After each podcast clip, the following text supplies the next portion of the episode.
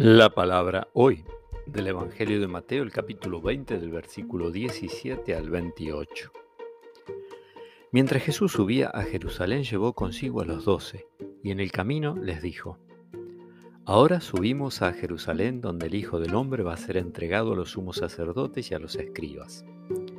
Ellos lo condenarán a muerte y lo entregarán a los paganos para que se burlen de él, lo azoten y lo crucifiquen pero al tercer día resucitará. Entonces la madre de los hijos de Zebedeo se acercó a Jesús junto con sus hijos y se postró ante él para pedirle algo.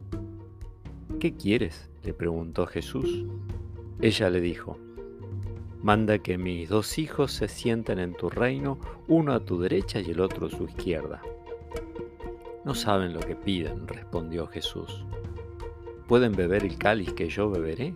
Podemos, le respondieron. Está bien, le dijo Jesús, ustedes beberán mi cáliz.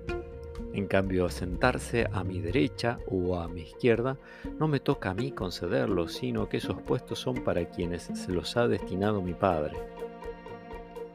Al oír esto, los otros diez se indignaron contra los dos hermanos. Pero Jesús los llamó y les dijo, Ustedes saben que los jefes de las naciones dominan sobre ellas y los poderosos les hacen sentir su autoridad. Entre ustedes no debe suceder así.